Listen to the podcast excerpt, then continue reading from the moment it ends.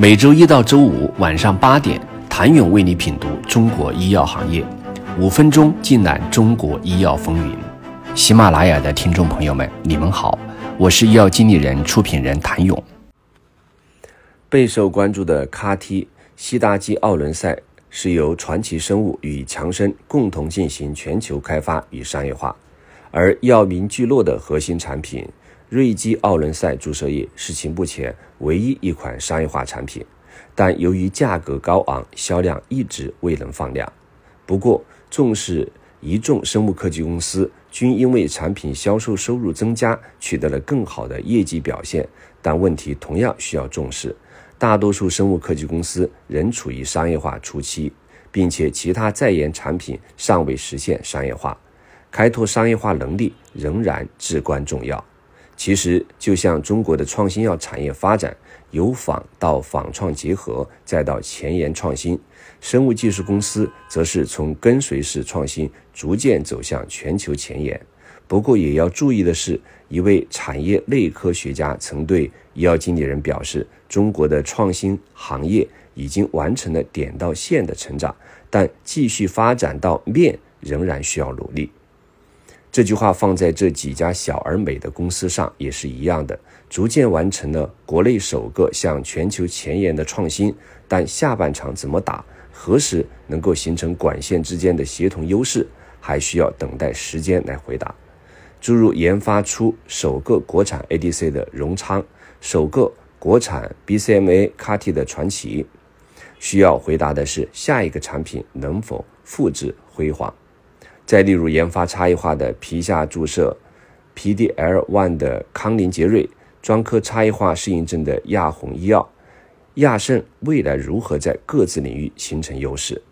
荣昌生物的研发管线目前仍围绕以泰他西普为核心的自免领域，以 ADC 为核心的抗肿瘤领域，以及仍在研发中的眼科领域三个方向展开。泰他西普最先获批的是红斑狼疮适应症。荣昌目前对其的临床研发还扩展到了类风湿关节炎、IgA 肾炎等多个适应症，其中 IgA 肾炎、红斑狼疮、干燥综合征、重症肌无力也在美国进行临床。HER2 ADC 维迪西妥单抗除了已获批的 HER2 表达胃癌和尿路上皮癌之外，主要也是围绕 H1R2 靶点相关的乳腺癌、胃癌和膀胱癌等适应症展开。同时，荣昌还在探索诸如健脾素 ADC 等全球尚未有产品获批的领域，最快进度都在临床二期。不过，荣昌生物目前正在为其 ADC 寻找多个联用方案。在今年六月，荣昌就曾和信达达成临床研究和公药合作。将分别就新型抗体偶联药物 RC 八八联合信地利单抗开展联合用药的临床研究合作。在眼科方面，虽然不及肿瘤和自身免疫性疾病被业界所周知，但也不乏重磅潜力股。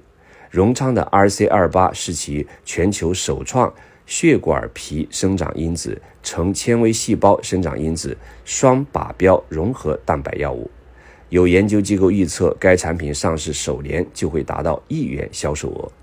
此外，荣昌生物在抗肿瘤和眼科领域还布局了多项双抗管线。不过，目前多数管线的靶点暂未披露，仍在临床早期。下半场，这批小而美的生物科技公司如何给出实践答案？请您明天接着收听。谢谢您的收听。想了解更多最新鲜的行业资讯、市场动态、政策分析，请扫描二维码或添加医药经理人微信公众号“医药经理人”——医药行业的新闻与资源中心。我是谭勇，明天见。